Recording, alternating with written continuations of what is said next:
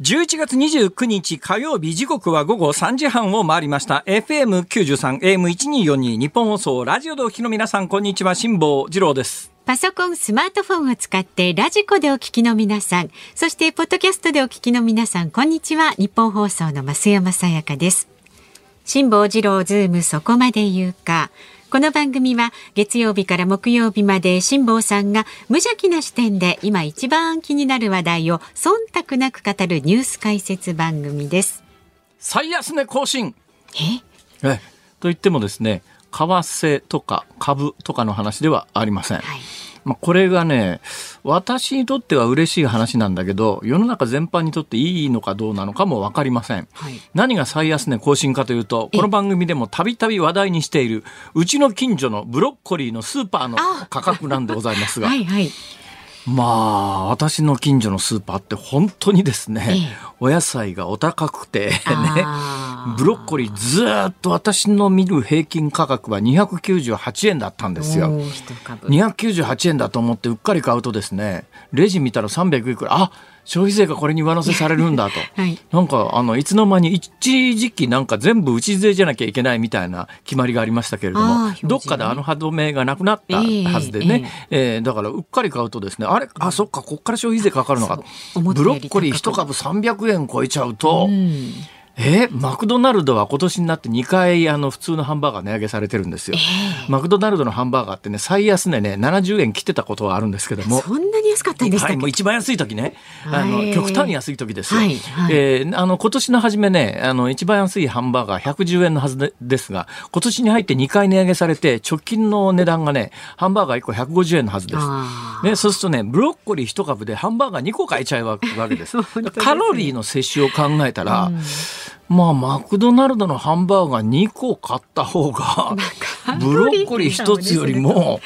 カロリー的にはいいよなとかね、えー、考えるわけですけれども、はい、でもやっぱりブロッコリー食べたいなとこう思うんです。はい、で、まあ、清水の舞台から飛び降りるつもりで、それで言うとね、えー、何ですか、その。昨日、近所のスーパーで思わず爆買いしてしまいましてですね。爆買い？私、近所のスーパーで物買って、2000円になることはないんですね。あ、そうですか。不思議ですね。あの、大阪の近所のスーパーにうちのかみさんの買い物に時々付き合っていくわけですよ。えー、一緒に行くわって言ってですね、荷物運びに連れてかれてですね、はい、なんか水とか、水はあんま買わないか、米とかなんか重いもの買う時に連れてかれてですね、えー、帰りに荷物持たされるんですが、はいはい、まあ一緒に行こうかと声かけられる時は大体そういう役割の時ですね。そういう時に、うんレジこう見てぼーっと見てると、7,000円とか8,000円とか平気でいくわけですよ。お前って何買ったらこんな値段になるわけ？このスーパーでと、こう思うんだけどうちのかみさんと買い物に行くと大体7,000円8,000円いっちゃうんですね。だけど私東京で、まあ、一人暮らしだから1回に買うものは知れてるっつうだって大体私東京に来てあの週の前半いるんで。いや、3日4日分ぐらいをいっぺんに買うわけですよ。ね、ね、牛乳は必ず買うし、卵も1パック買うし、とかっていう生活するんですけど、それでもね、だから週1回ぐらいしかスーパー行かないんだけど、買うのはね見に行くのはまあ結構毎日見に行ったりするんですが はい、値段は確認しないといけないんで世の中の状況が分からなくなるじゃないですか。毎日スーパーに行かないと。はい、でまあ買うのは週1回なんですがそれでも2,000円超えることないんですけども、うん、昨日はね 爆買いしましてね。何をですなぜ爆買いしたかというと、この番組でも何度もお伝えしております。私は別にあのそれほど制度自体に賛成ではありませんので、まあ、反対でも実はないんですけどねというのは日本の年金の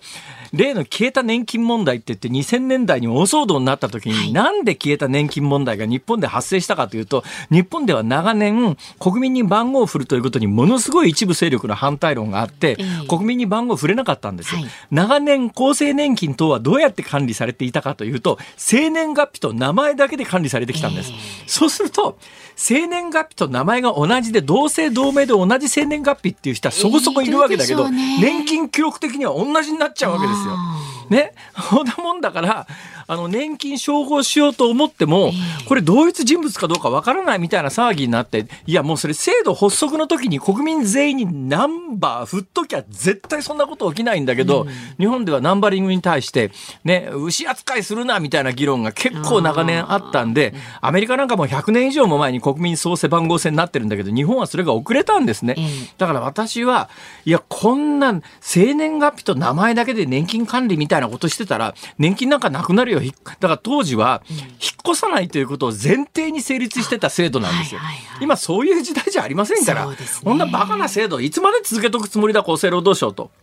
2000年代に球団厚生労働省に対して声高に批判をしたいきさつもあって、ええ、どっかでやっぱりあの便利さをもある程度求めるんだったら国民に背番号を振るのはしょうがなかろうということで国民のナンバリング自体は反対じゃないんですけども、ただまああの使われ方その他とか特にあの住民基本台帳ネットワークの時にあれだけ声高に反対した連中がそれよりもはるかにリスクの高いマイナンバー制度に関して一言の反対らもお前らさあの重機ネットの反対の時の発言は何だったんだと、バカじゃないかこいつらというようなことも、そういう反発もあって、えー、今のマイナンバー制度にはそれほど賛成でもなかったので、反対でもなかったけれども、自分がまあ、あえて手に入れる必要性も感じなかったんで、手に入れなかったんだけど、今年になってから、マイナンバーなんかもらうだけで2万円くれるっていう制度が発足して、ね、そこに、ね、これはもらわないわけにはいかんだろうと。そうですね、辛坊治郎としては。そうですよ。ほいでマ、マイナンバーを請求したんで、インターネット上で請求したにもかかわらず、1か月間も音沙汰なしで、俺はもしかすると何かしくじったのかもしれないと。自分であのね、自分のスマホで背景壁で自撮りした時に、なんか背景は無地でなきゃいけないみたいだったんだけど、うちの壁紙ちょっと無地模様が入ってて、あれがね、理由で跳ねられたのかもしれないとかいろいろ考えていたら1か月半ぐらいでようやく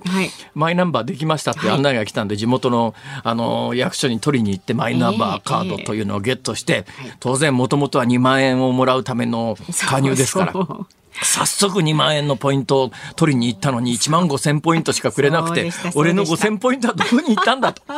この番組で騒いだら、はい、いやあの制度は1万5千ポイントはその場でくれるけれども残りの5千ポイントはそのポイントを使うことによってチャージすることによって後であのそれの何割かという計算で5千ポイント還元されるから、えー、1万5千ポイント1万5千円分はすぐくれるけれども後の5千円分はタイムラグがあるよと、ね、最初の手続きだけではもらえない、トータルとして2万円なんだということを知っておりましたから、次の5000円のチャージがいつできるかということをずっと待っていたら 昨日できたんです。そうなんですいきなりポイント残高5000ポイント増えてですね。よかったじゃないですか。湯や濡れてに泡の5000ポイント。まあまあよく考えてみたら俺の税金なんだけどね。そうですね。あのただで国はお金配れませんから国債だっつったって必ず借金ですからそれは。あの今なんか一部の政治家が本当にあのバカなこと言ってですね国債だと国民の負担にならないみたいなことを言うアホが出てきたんですが絶対そんなことありませんから。必ずどんな形でも国債は国民の負担になりますから。その5000円のポイントだって、まあ、いや俺の金から出てるようなもんだからありがたがることはないんだけど、俺の金から出てるからこそ俺はもらわないと損だと思うわけで。5000ポイント昨日もらいましたよ。はい。で、なんかね、そういう時って大盤振る舞いしたくなってですね。まあ、ちょっとね、気持ちが大きくなりますよね。買わないアイスクリームだの、なんだの、カゴの中にバンバン詰め込んで、えー、アイスクリームってね、うん、一番日持ちがするんです。いや、まあそうですよね。長くね、アイスクリーム、冷凍食品って基本的に賞味期限がないものが多いんです。えー、書いてないケースが多いんです。確かね、あれ法律上書かなくてもいいことになってます。だけどまあ、ある程度早めに食べた方がいいですよ。あの、冷凍温度がやっぱりね、家庭の冷蔵蔵庫は業務用のやつに比べると温度高いですから。だからもう、マイナス100度ぐらいで保存してりゃ、あの、何年でも持つかもしれませんが、はい、マイナス18度ぐらいだと、やっぱりそんなに長期に保存しない方がいいんですけど、ね、昨日私大量にホワイトシチューを作って食べ残しを今冷凍にかけておりますが。そうなんですか。まあ、これはいいんです。この話はちょっと横置いときます。この話しだすとまた一ネタ別にできるぐらいの長大なストーリーがあるんですが、そのおかげで昨日私はですね、入りたくないのにお風呂に入って大量の汗を流すという。えー、本当は一皿の予定がですね5皿分食べて、えー、それであの食品の表示を見てみたら、はい、5皿分食べると塩分がどのくらいになるかというのを計算して とんでもない塩分だということになって塩分抜かないと私高血圧で塩分控えるように言われてますから、これ危ないと。で塩分を急激に抜くためにどうしたらいいのかというと、いろいろ調べたら一番手っ取り早いのは汗をかくと。汗かいちゃったらだって水分だけ減っちゃって塩分余計濃くなる違います。何言ってんですか。汗というのは塩分も一緒にだから汗って舐めるとしょっぱいじゃないですか。だから大量の汗をかくことでだから水普通に水飲んで水飲みながら大量に汗かくと塩分はどんどん出ていくんですよ。昨日私推定塩分摂取量が晩飯だけで10グラムぐらい取ってますからもう完全に塩分オーバーなんで、まあ昨日入りたくもないお風呂に入長時間入って2時間も入っちゃいました 長いですね半身浴2時間 最後干からびるかと思います。もう意識遠のきそうになって。よくないですよ逆に。はい。まあそれで塩分濃度を下げるというような努力をしてるわけですが、まあ何が言いたいかというとスーパーで爆買いをしたわけですよ、ほいで昨日はですねいつもは298円のブロッコリーを買うときにかなりの心理的抵抗を乗り越えないと手が出なかったんですがはい、昨日は129円。あ随分とね、ね、私がだから私がそのスーパーで見たブロッコリーの値段でいうと一番安いんですよ。はい、ほいであれ？もしかすると旬に突入したのでブロッコリーの値段が下がってきてんのかと思って、はい、改めてブロッコリーの旬というのはいつなのか。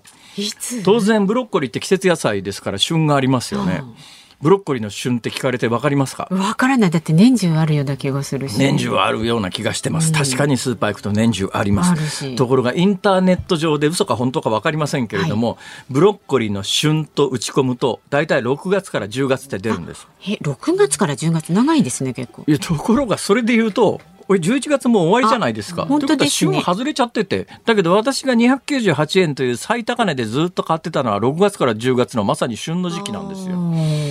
旬が、インターネットの情報上、旬が終わったこのタイミングで、なんで急にブロッコリーの値段が下がったのかと。どうもですね、冬物、冬に採取するブロッコリーというのがかなり出回り始めてるらしくて。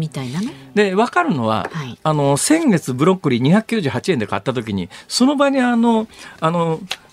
あれはお金取らない袋置いてあるじゃないですか。えー、ビニールの。ね、あの、レジの袋って3円とか5円とか取られますけれども、うんはい、よくあの、生鮮食品の横とか牛肉、豚肉、鶏肉の横に置いてあるピッとちぎるやつ。薄いねビニールの、ね、あれ剥がすの本当困るんですよ、ね、そうなのそうなの。そうなんですよ。最近ね、はい、人が見てないという時に、うん、あの必殺技を編み出しまして、ね、これが非常に有効です。何ですか、まあ、もちろん一つは、はい、あの辺あの野菜売り場とかにま下水滴がここぼれてますから、うん、あの水滴で水濡らす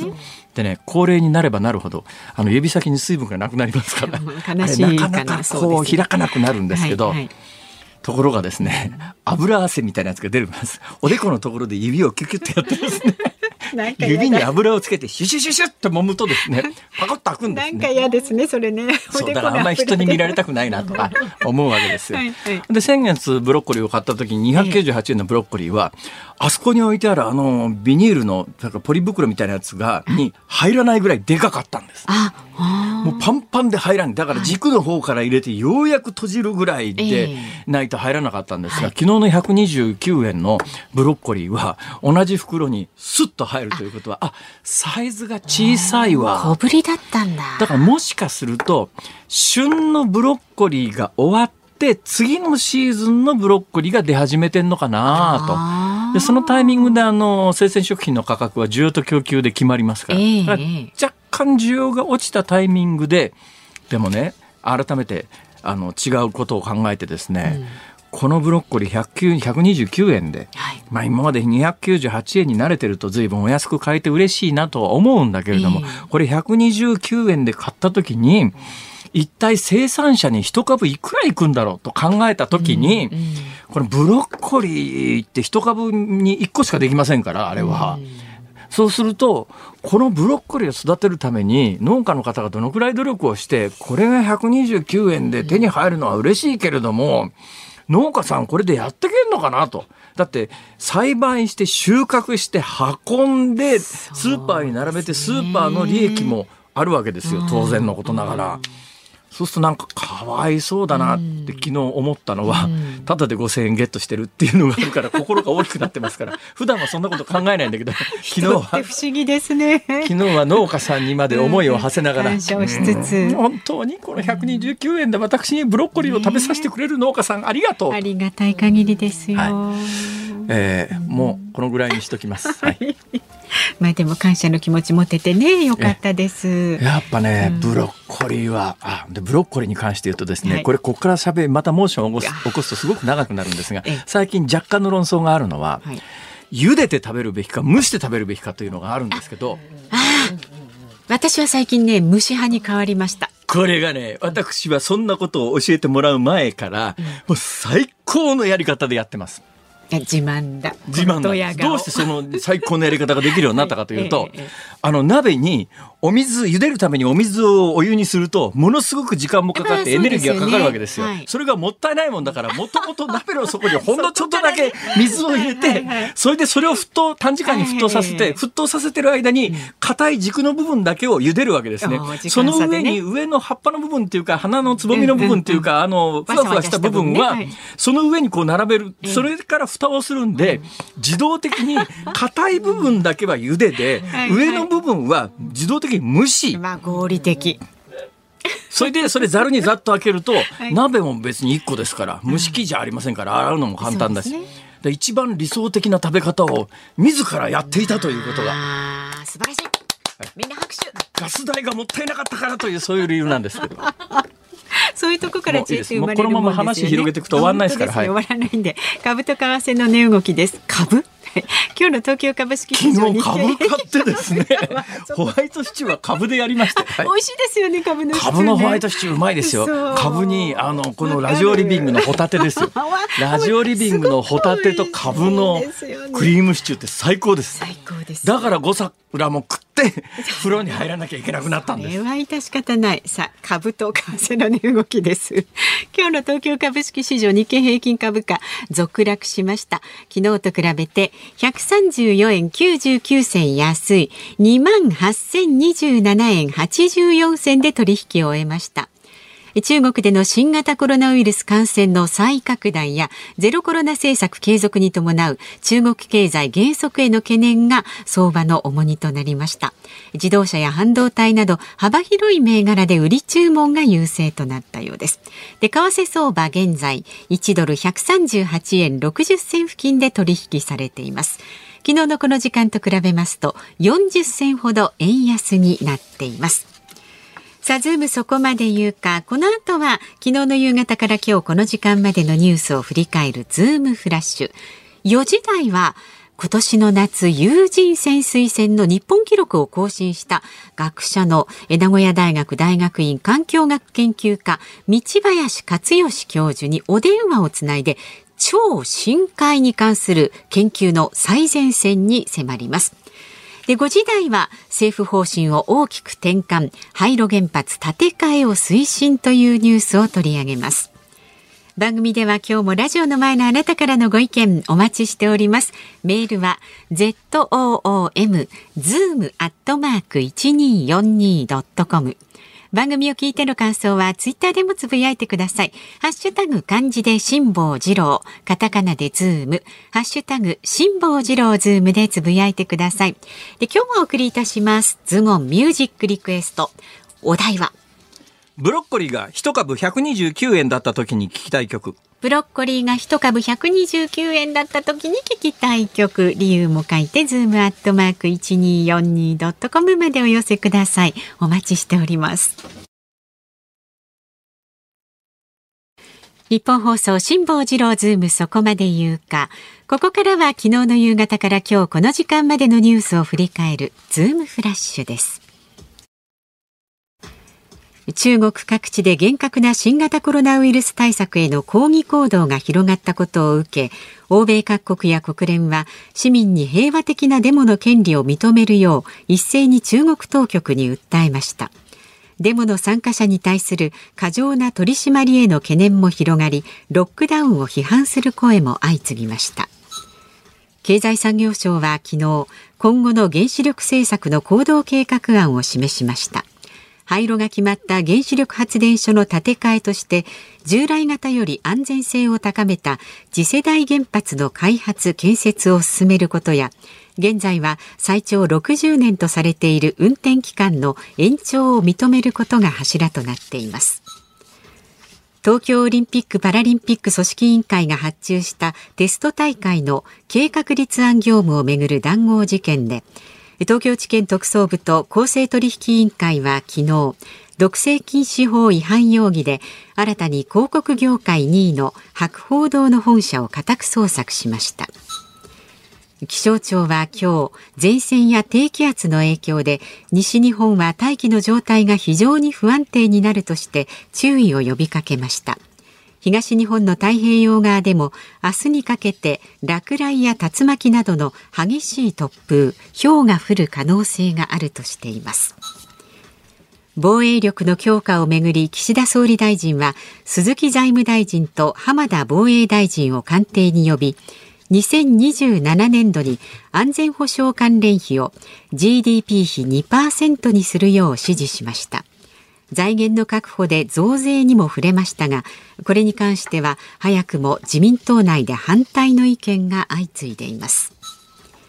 厚生労働省は介護保険サービス利用時の自己負担割合が2割となる対象者を拡大する方針を社会保障審議会介護保険部会で示しました。介護保険部会では2024年度の介護保険制度改正へ向けた議論を進めていて年内の決定を目指します。アメリカツイッター社のイーロン・マスク CEO はアップルがアプリ市場でツイッターを差し止めると脅していると根拠を示さずに投稿しました。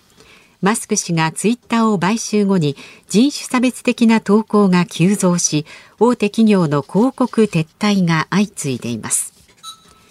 長野県警は去年の9月に塩尻市の自宅兼酒蔵で妻を殺害したとして昨日殺人の疑いで長野県の県会議員丸山大輔容疑者を逮捕しました。総務省はマイナンバーカードの取得申請が27日時点で7568万341件となり人口の60.1%に達したと発表しました。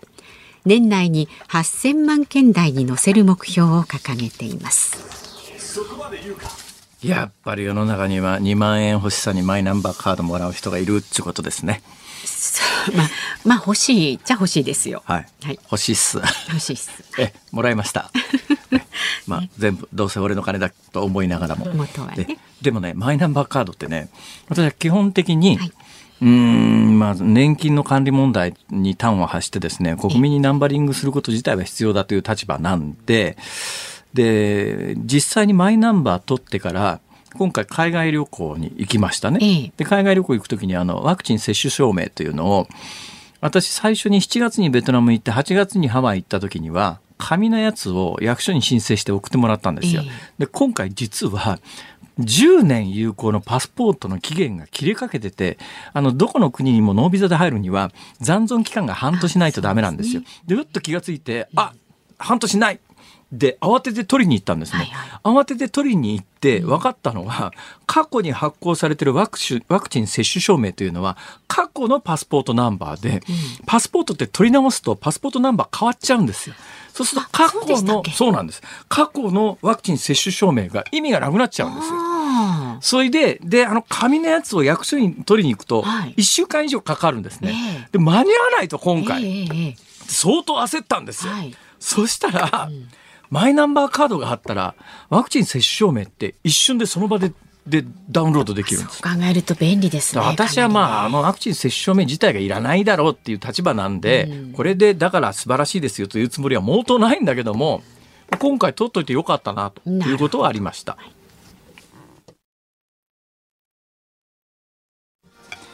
11月29日火曜日時刻は午後4時3分を回っています。東京有楽町ニッポン放送第三スタジオから辛坊治郎と。増山さやかでお送りしています。ズームそこまで言うか。ご意見ご紹介いたします、はい、ありがとうございます。豊島区34歳の女性のおさとちゃんさん。ブロッコリーについてですね。つい3日前私もスーパーで激安ブロッコリーに出会いました。やっぱり。なんと98円。98円。それはかなり安いですね。大ぶり3つ買って帰りました。ええ、3つブロッコリーを買って帰って、うん、うんブロッコリーでもでかいやつは、私が使ってる鍋だと1個茹でるのに1個いっぱいになっちゃいますからね。結構そうですよね。3つ茹でようと思うとかなりでっかい鍋がいるぞこれ。まあ日にちを分けて豊島区にお住まいですからね。そうですかこの方。それから足立区59歳の猫12匹さんも先ほど買い物に行ってきました。今日のブロッコリーの値段。へえ直径13センチのものが1個50円でした。ええ足立区最安値かなって書いてあります。足立区暮らしやすいですね。ねえ、引っ越そうかな足立区に。50円。そうですよ。私の住んでるところなんか異様に高いんでちょっとすよ。辛坊さんのとこは物価が高めですよね。私もそう思うんです。なんでかな。はい。はい、それから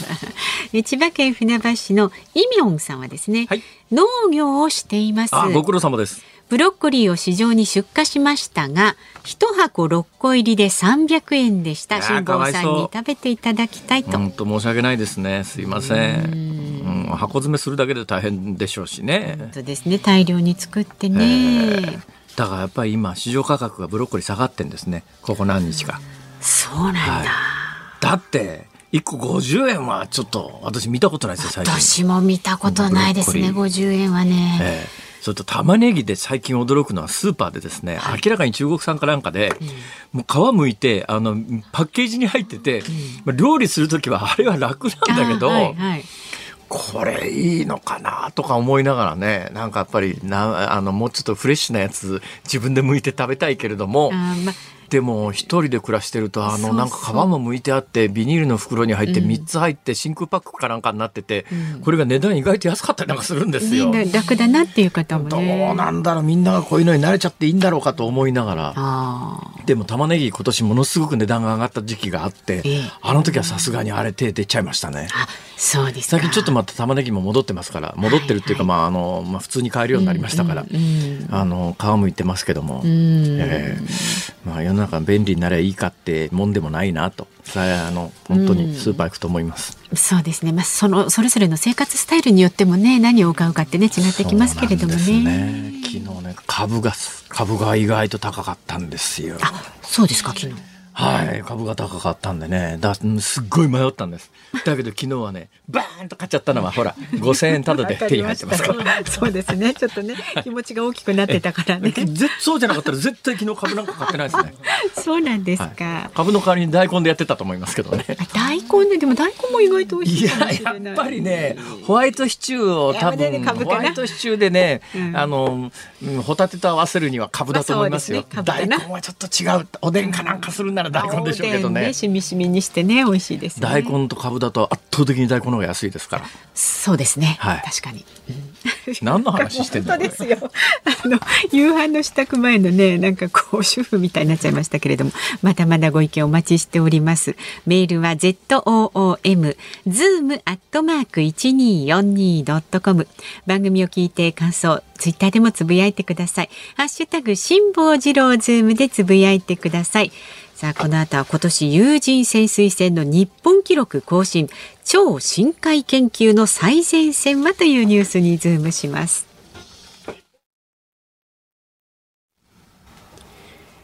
ニッポン放送辛坊治郎ズームそこまで言うか。この時間取り上げる話題はこちらです。今年有人潜水船の日本記録更新超深海研究の最前線は？今年も残すところ1ヶ月と2日になりました。2022年のニュースの一つに潜水艦などで最も深く潜った日本人の最新潜航記録を60年ぶりに更新したというものがありました。その深さは9775メートル、水深6000メートルよりも深い超深海とはどんな世界なのか。また超深海の研究はどこまで進んでいるんでしょうか。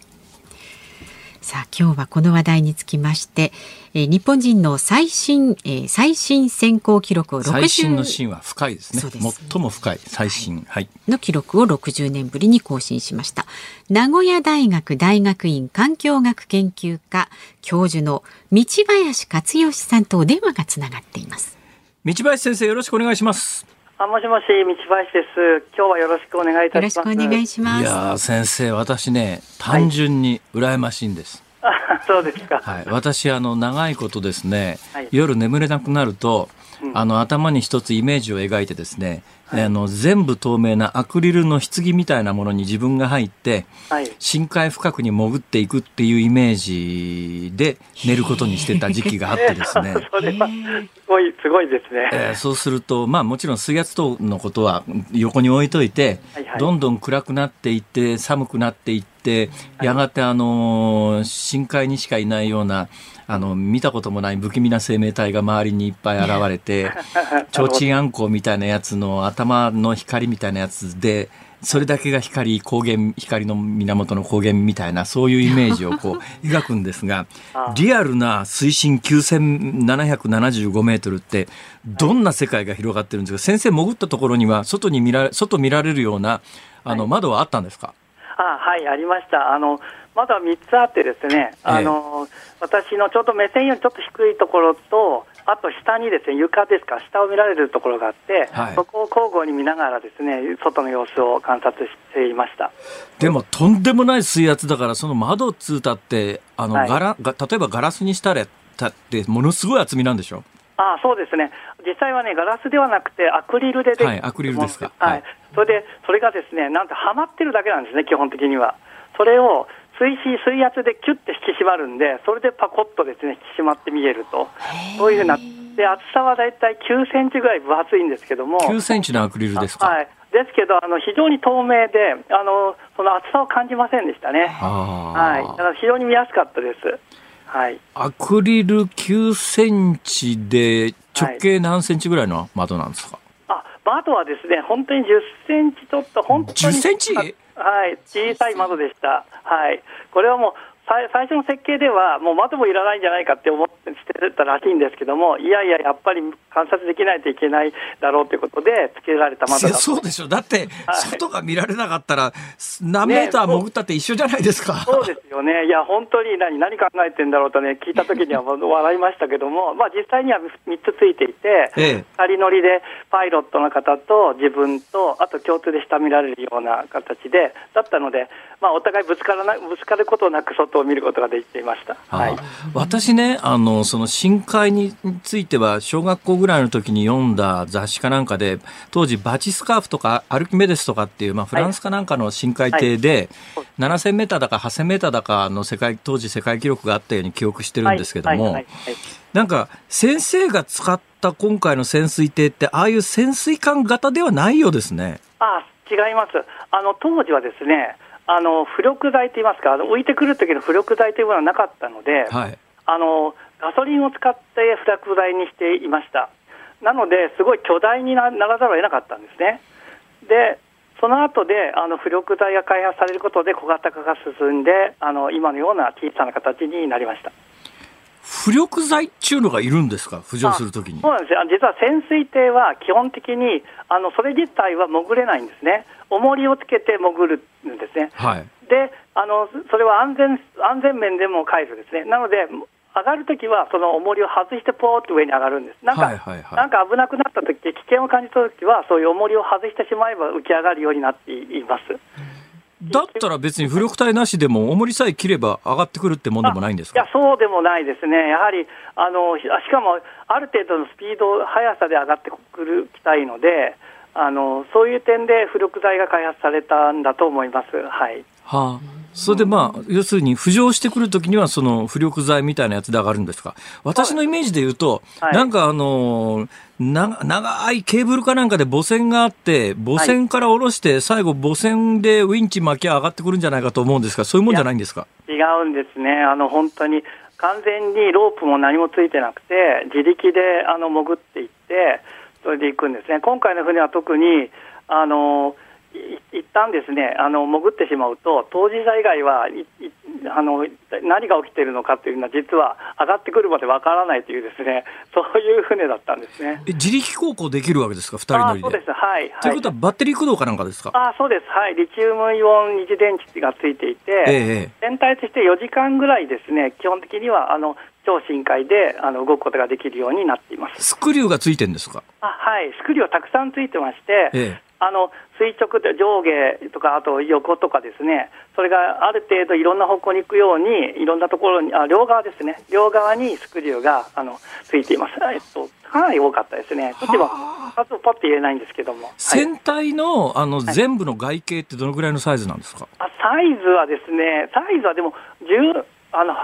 10メートルもないですね。あのかなり小型な船です、今回のは。でも2人乗りで10メートルのサイズっていうとそうなんですよ。これはですね、実はあの船自体はそのぐらいなんですけども、あのあのやっぱり超超深海に行くと水圧が今、あの辛坊さんがおっしゃってましたけども、水圧がかかるんですね、はいはい、その水圧に耐えるあのバットこう耐圧角、球体のチタン合金の鉄の塊あチタンの塊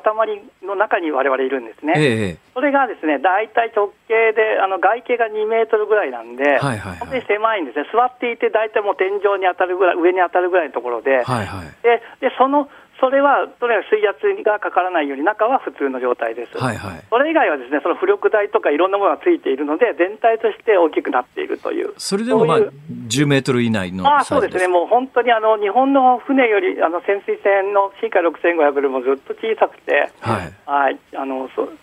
なんか、そうですね、最初見たときは驚きました。どこの国の船で、いくらぐらいの建造費なんですか？あこれはですね、えっと、アメリカのあの世界的冒険家のあの方が、ビクター・ベスコボさんっていうんですけども、はいはい、方が自分が潜りたいっていうので、えー、っとですね、50ミ US ドルで50ミリミリオンだったかな。ぐらい出したんですよね、だから100億ぐらいですかね。そうですね、はい、はい、で75億とかぐらいですね。あそうはいで、はい、あのそれの、ただしそこにはですね、その潜水船だけではなくて、潜水船には船が必要です。はいはい、あのその船も込み込みで、そのぐらいだったというふうに聞いています。はい、いずれにせよだけど、その何十億っていう金が出せないと、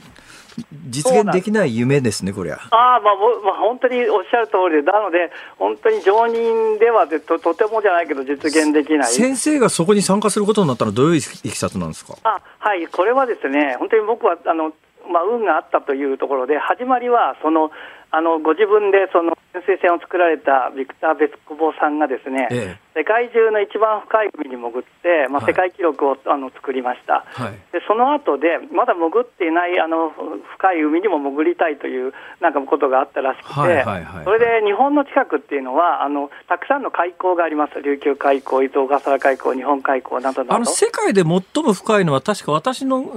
知識だと、マリアナ海溝とか、なんかその辺そうです、はい、グアムの西側にあるマリアナ海溝のチャレンジャー海ですね。で日本海溝っていうのもそこそこ深いですよね。あ深いです日本日本日本海溝でも8000メートルぐらいで、ええ、あの日本の領海って中ではあのやはり伊豆マリア伊豆小笠原海溝が最も深くて9780メートルっていうのがあ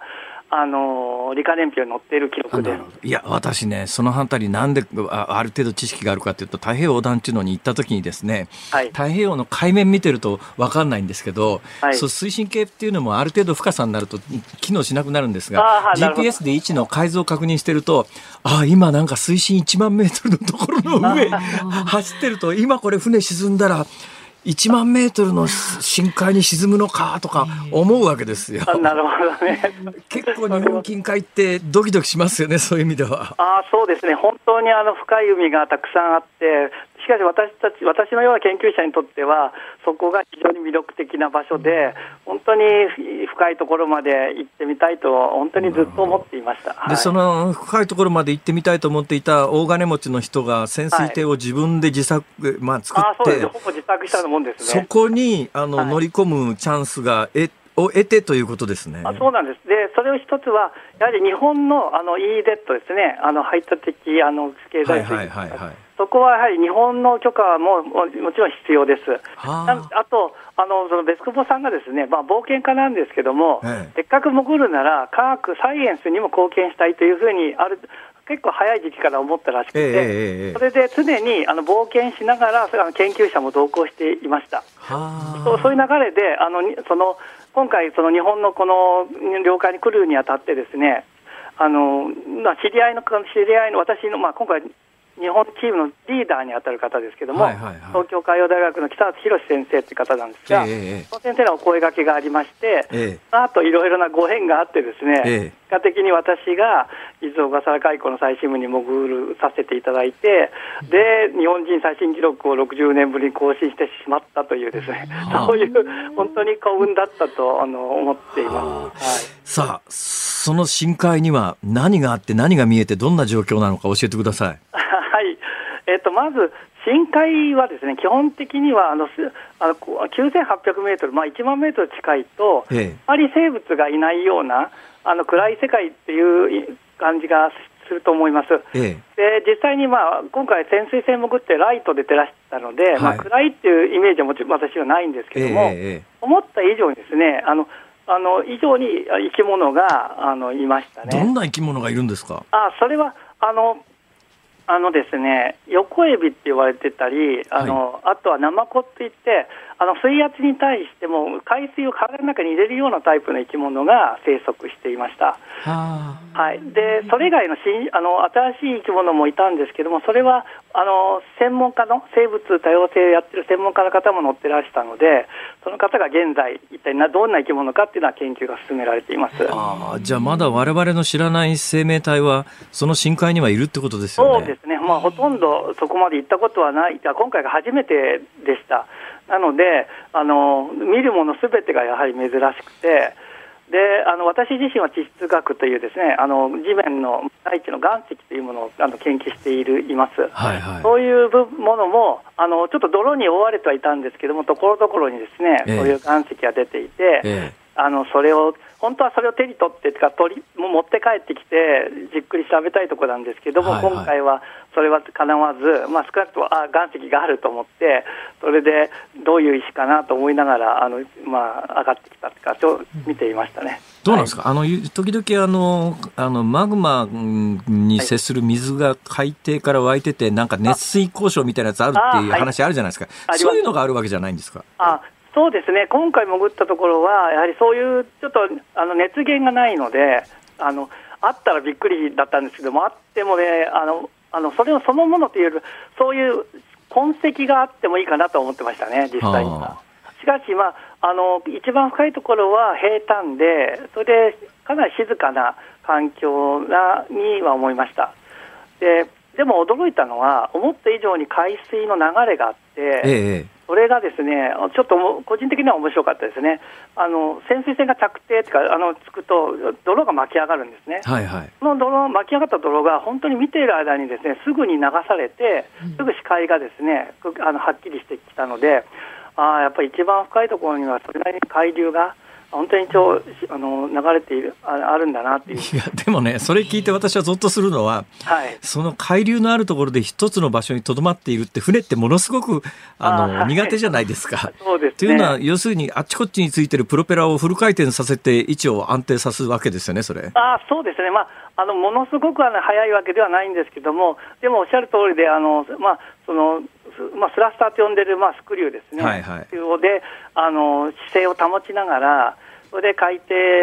ギリギリをですねちょっと浮いて、ずーっと横に移動していくという。私のイメージで言うとなんかあの提灯あんこみたいな不気味な動物がいい いそうな気がするんですが そういうのはいないんですか？あのね、そうですね、あのアンコウのような魚は、あの実は水圧の関係で、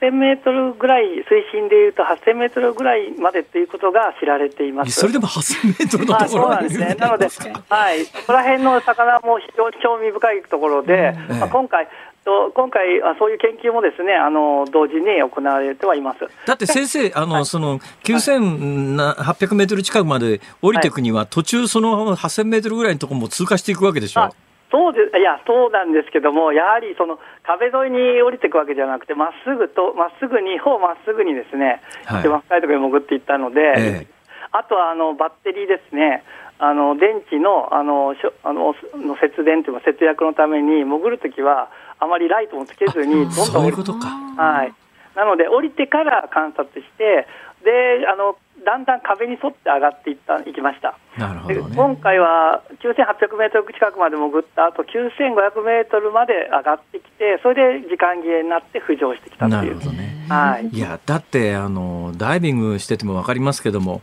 多分100メートルまあ人間あのアクアランあのスクーバーだと100メートルは無理でしょうけど100メートルぐらいまで潜るともう真っ暗ですもんね。あそうですね、潜水船だと200メートルでほぼですね、目では暗もう暗くなったなって思いますね、も。もう全暗黒の状況ですもんね、あはい。ライトつけないとね。はい、しかしそんなところで例えばまあそこからそれでもものすごい水圧ですよね。例えば200メートルにしたって。あそうですね。200メートルで20気圧ですか。らまあなんかとんでもない水圧ですよね。そうです。はい。そうすると9000メートルっていうと何百気圧どころかものす980気圧ぐらいですね。980気圧ってあの、まあ、簡単には大抵のものがぺっしゃんこになりますよね。あそうですね、本当に。あよく言うのが、指先に100キロの人があの10人ぐらい連なって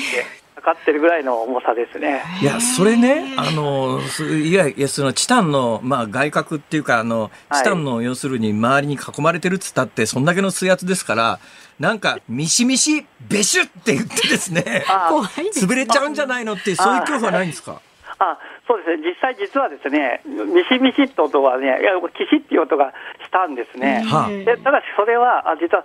今あの、おっしゃられたように、耐圧角は水圧とちょっと縮むんですね。これは縮むんです。なので、耐圧角自体はほぼ完璧な球体でできています。はい。で問題は内側にですね景気類を止めるための金具がついていて、はいはいはい縮むとですねそれがきしんでキシキシってね音がするんですよ。でこれは最初パイロットの方がいいか深くなっていくとそのうちキシキシって言うけど大丈夫だからって言われて それでえ何言ってんだこの人と本当にキシキシ聞こえてきてですねさすがにちょっとねそれはドキドキしました、そのチタンの球体、直径2メートルぐらいのチタンの球体っていうのは、はいチタンの厚みってどのくらいあるんですか？あそれがあのさっきのアクリルのマットと同じで 9, 9センチですね。9センチの厚みのあるチタンの球体の中にいるわけですか？あそうですね。それではいもキシ、それが縮んでキシキシ言うんですか？あいや、それ自体さ、あまあまあまあおっしゃるのはわかりますけど、はい、でもまあ、まあ似たようなもんですよね。さすがに、あれは、あの、まあそんな、こんな話をしてしまうと、ちょっと怖いなと思われても仕方ないんですけども、僕自身は、まあでもこの船はですね、あの、僕が先行したのは、テストダイブも含めて119回目という、かなり実績のある船だです。はいはいはい。超深海にももうもう20回近く潜っているので、それで、それを信じてですね、まあ多分大丈夫だろうと思って行きまいや、した。そこら発想は両方あってですね、そんだけ潜ってたら金属疲労でだいぶダメになってんじゃないかと。あーそうですただね、この気分は、あの本当に飛行機に乗るときに墜落したらどうしようと、ちょっとだけ思うのに感覚似てるかなってなるほどなるほどね。はい、別にもうね、墜落するわけじゃないんだけど、ちょっと、ちょっと思うじゃないですか。あれに近い感覚ですね。なるほど。なので乗ってみると、もう実際に、2人、2名の乗車でヘリコプターみたいな操縦席みたいな感じで、ええ。非常にやっぱりワクワクしましたね。あまあそれにしてもそれはあのそのとんでもないお金持ちあちなみにまあ余談ですがそのとんでもないお金持ちなんですが何してそんなに金儲けたんですか、あそれはでもどうも投資家さんらしくて、はあそれで会社経営されていて、はあ。なんかとんでもなく儲けているも方ですね、まあ、なんかもともとは海軍の方だったらしいんですけども、ええ。その後退役してそんなに儲けるのはどうなんだろうと、で実際、公開中も夜の時間、アメリカ時間にええ、そういう仕事のやつであんまり寝不足だとか言ってましたね。あ、はい。そうなんだ。はい。さてその日本の両あの排他的経済水域内にある、まあ、とっても深い場所にしかし今日本の持っている船では到達できないんですよね。あそうなんです、今は深海6500という船が、あのはい日本の海洋研究開発機構さんのところにええ発表されています。ええそれが6500メートルまでが限界なんですよね。その6500メートルだけど、その私が子供の時読んだ本でバチスカーフとか、はい。あのアルキメデスとかっていうのは当時確かまあ私先ほど申し上げたように私の知識ではフランスかなんかではい8000メーター9000メーター潜れる船が私が子供の時にすらあったわけで、はい現代の日本だったらそのぐらいの船はあってもいいだろうと思うんですがどうなんですか？いや、僕も私もそう思っております。ぜひね、あの、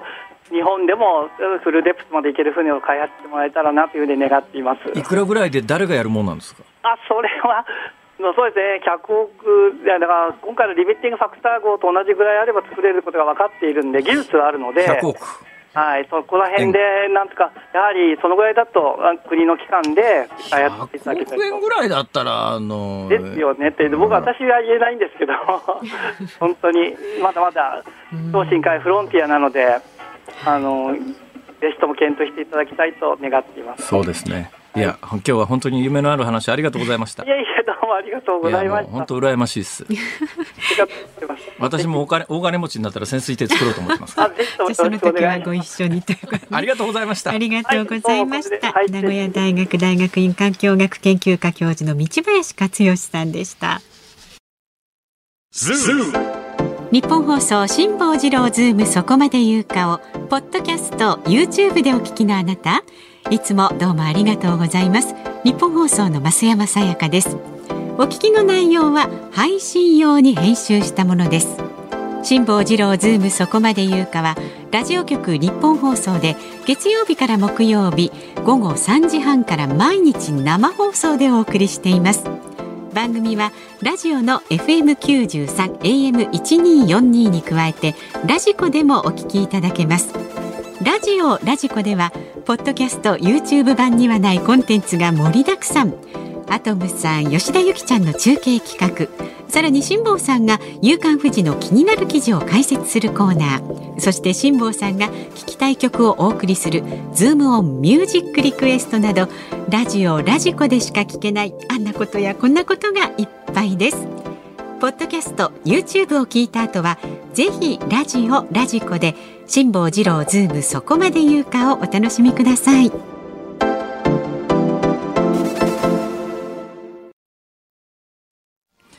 11月29日火曜日時刻は午後5時を回りました辛坊治郎ですニッポン放送の増山さやかです。ズームそこまで言うか。この時間はラジオをお聞きのあなたからのリクエスト曲をお送りするズームのミュージックリクエストご紹介していきます。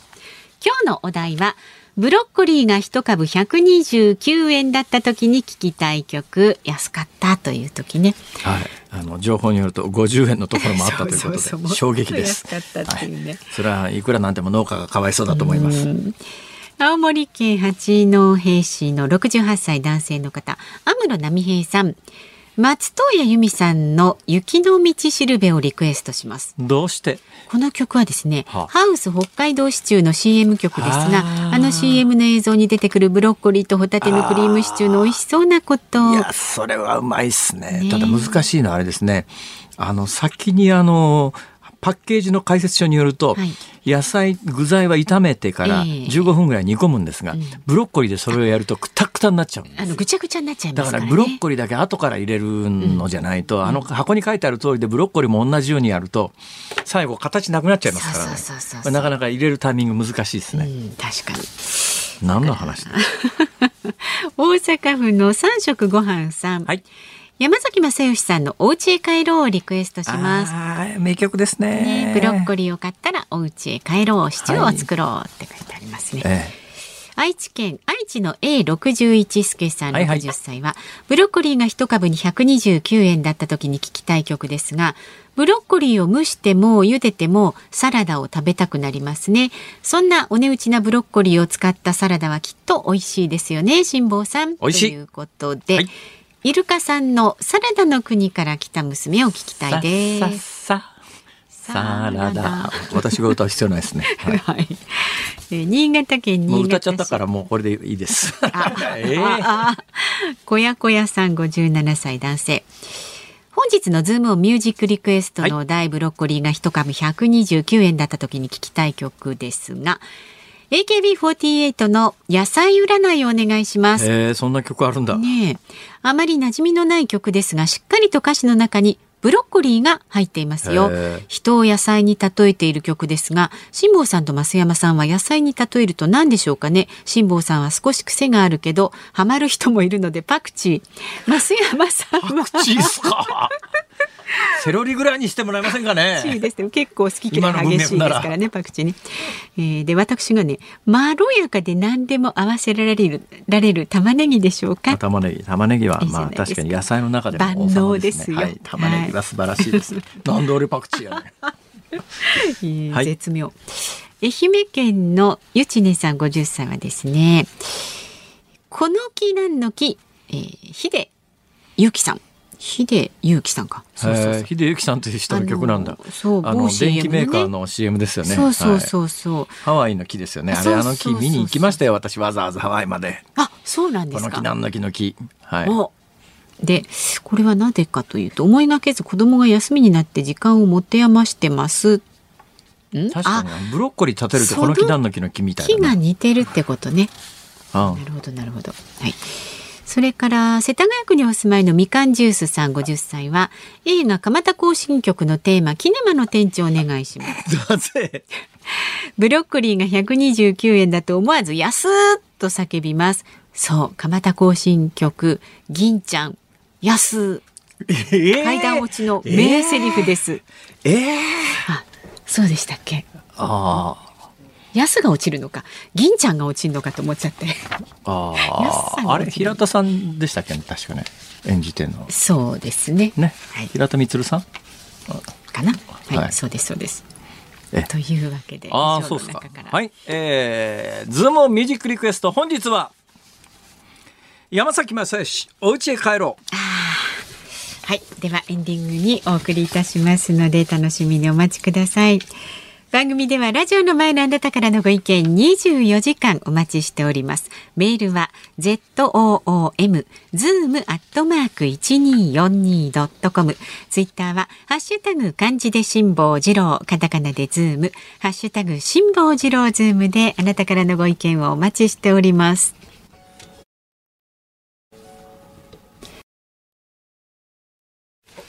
ニッポン放送辛坊治郎ズームそこまで言うかこの時間取り上げるのはこちらです。原発運転60年を超える運転を可能に次世代原発は廃炉建て替え時に活用。経済産業省は昨日今後の原子力政策の行動計画案を示しました。廃炉が決まった原子力発電所の建て替えとして従来型より安全性を高めた次世代原発の開発建設を進めることや現在は最長60年とされている運転期間の延長を認めることが柱となっています。日本の原発っていうのはですねあの東日本大震災の後、えー、当時の日本政府は、まあ、民主党政権ですけれども、はい、野田政権だったかなあの時に方針が示されて基本的に、まあ、あの今ある原発は使うけれどもそれがだんだんあの年数が経ってくるとだんだんなくなるよねと。大体まあ2030年ぐらいに日本から原発なくなるよねっていう大きな方針が決められました、はい、で実はもう現実にどうなってるかというと日本の原発って今あの使える原発が33基なんですがそのうちのえー、10基が、えー、多分あと5年経つとですねみんな軒並み40年を超えます、うん、えー、そうするとあと5年でですね日本の今使える原発33基のうちの10基が使えなく残り二十数基ですね、はい、で残りでも一番新しいやつでももう築12年なんで、うん、まあ今から数十年経つともともとの規定でいう40年、まあ、原則で、まあ、最長60年まで使えますよということでいうと、新しい原発を作らない限りは、どんどん日本から原発はなくなっていくというのが見えてたんですよ。はい、で、あの、民主党政権の時に、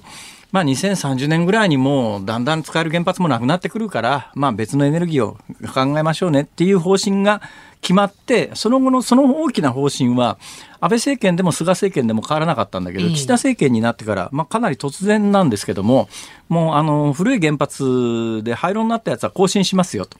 でその更新するに際して政府も分かってるのは今の日本の環境でいうと新しい立地で新しい原発を作るのは無理だろうと。これはまあ分かってるわけですよ。どうするかというと世論対策を考えると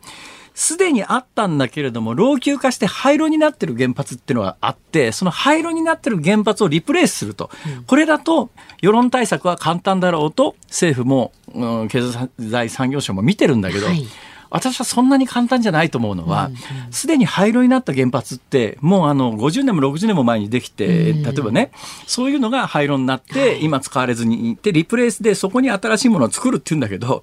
今から50年前は、住民の同意が得られた場所に、もう一遍作るとなると、同じ場所でもやっぱりもう一遍住民の同意を取り直さなきゃいけないんだけど、おそらくね、相当ハードル高いだろうと思う。はいだから言うのは簡単だけれども、現実にそんなに簡単じゃないよって。で、今あの政府が言ってるのは新しい原発っていうのは大体今、原発っていうと1機の出力が100万キロワットっていうのが標準形なんですが、100万キロワットだといろいろ安全設備とかなんとかでな事故を起こした時のリスクも高いから30万キロワットぐらい。だから3分の1ぐらいのサイズの小さな原発で、で、今あの、東日本大震災で明らかになったのは全電力喪失っていうと、冷却水が使えなくなっちゃうと。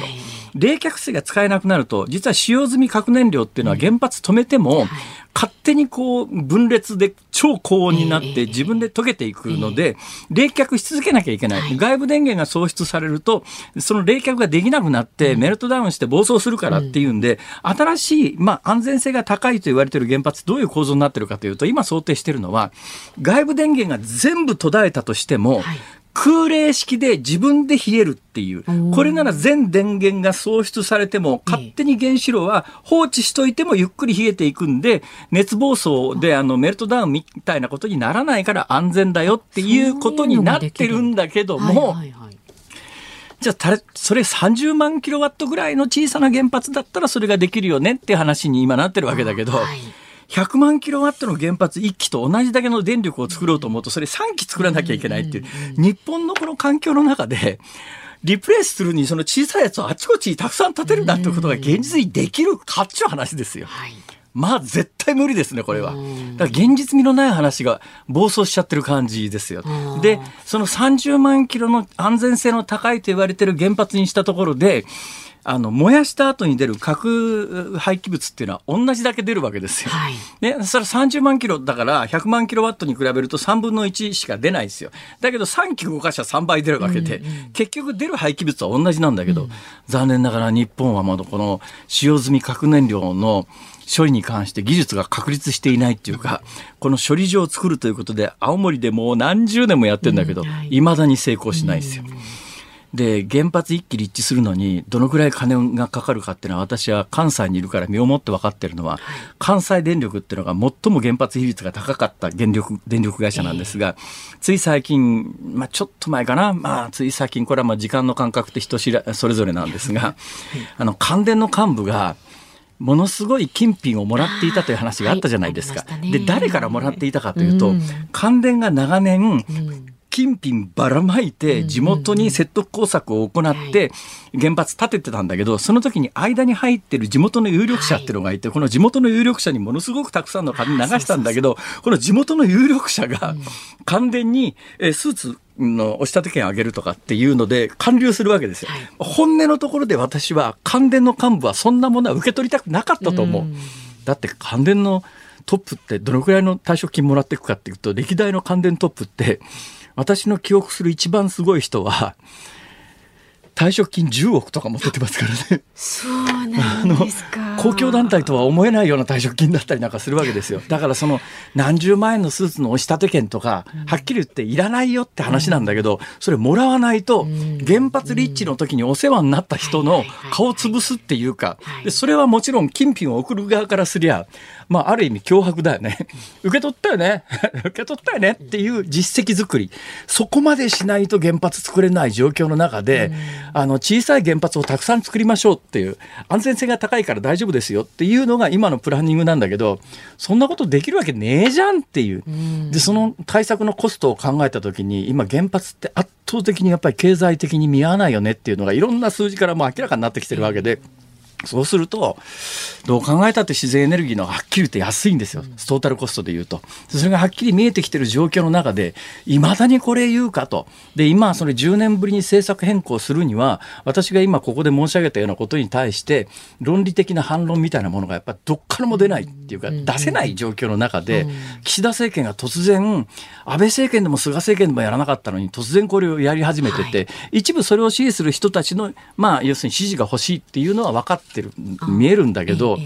だけど、これ岸田政権の今のやり方、岸田政権がなぜダメかというのをものすごく端的に象徴している事象だなっていう感じがね、一つ一つ見ていくとすごく思うんですよ。現実にできるかっていうことを考えてるのか、この政権はっていう気が正直するよね。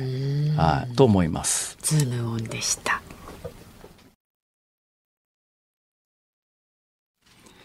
ズモンミュージックリクエストをお送りしたのは大阪府三色ごはんさん、いすみ市農産物応援隊さん、静岡市白いタンポポさんの、えーお三方からのリクエスト、山崎正義、お家へ帰ろう。えー山崎正義さんというと、セロリという名曲もありますけどね。セロリもいいね私セロリも実は好きなんだな、これが。ああ、ちょっと香味野菜そうですすね。。ねまあ、パクチーも好きですよ。うんうんはい。えー パクチーにね 野菜に例えると辛坊さん誰がパクチーやねんパクチーだって癖があるけど好きな人はどうですかブロッコリー関連メールそうなんいただいてますか？です。今日いっぱいいただいて熊本県の愉快な長距離運転手さんはですね熊本県八代市では10月から来年の5月までブロッコリーを関東周辺に運んでいます。多分辛坊さんが利用されているスーパーはサイズが L で規格が引いてたものを入荷していると思います。なるほど。ひょっとしたら私が日曜日の朝に某スーパーの関東流通センターに10トン運んだ商品かもしれまだと思います。せん。ありがとうございます。安いですが八代の若い農家が朝5時から収穫したもので私が18時間かけて運び2時間かけておろした真心こもったブロッコリーです美味しく食べてください美味しいです。はいこういうの聞くと余計美味しく感じちゃいますよねえー作ってる方の顔が見えるような気がしました。うんはいうん。そありがれからねとうございます。タクさんという方はへえへえ。我が家で今出荷しているブロッコリーは現在手取り35円です。どうなってるの？ええそら気の毒だな。35円か。もう本当にあのね100円ぐらいで買えるとすっごい嬉しいし得した気分気持ちになるんですが、生産者生産者の方には300円ぐらいは払いたいなと思いますね。ねどっかでこう補助されるといいんでてすけど。本当にね私自分で園芸やり始めて分かりましたけど、まあキャベツ1個育てるんでどんだけ大変かそうですよね。立派にね、はい美味しく育てるの皆さん本当にありがとうございます。ありがとうございますさあ日本放送この後は古谷正幸さん軽トラックスをお送りします。今回は韓国の9人組多国籍ガールズグループ TWICE の特集です。で明日の朝6時からは飯田浩二の OK 工事アップ。コメンテーターは元内閣官房副長官で慶應義塾大学の松井孝治さんです。取り上げるニュースは被害者救済新法自民党の総務会で了承などになります。でこのズームはゲストは歌舞伎町に詳しい現役慶応生ライターの佐々木チワワさんをお招きいたします。チワワさん。チワワさん。辛坊治郎ズームそこまで言うかここまでのお相手は辛坊治郎と。明増山さやかでした。日も聞いて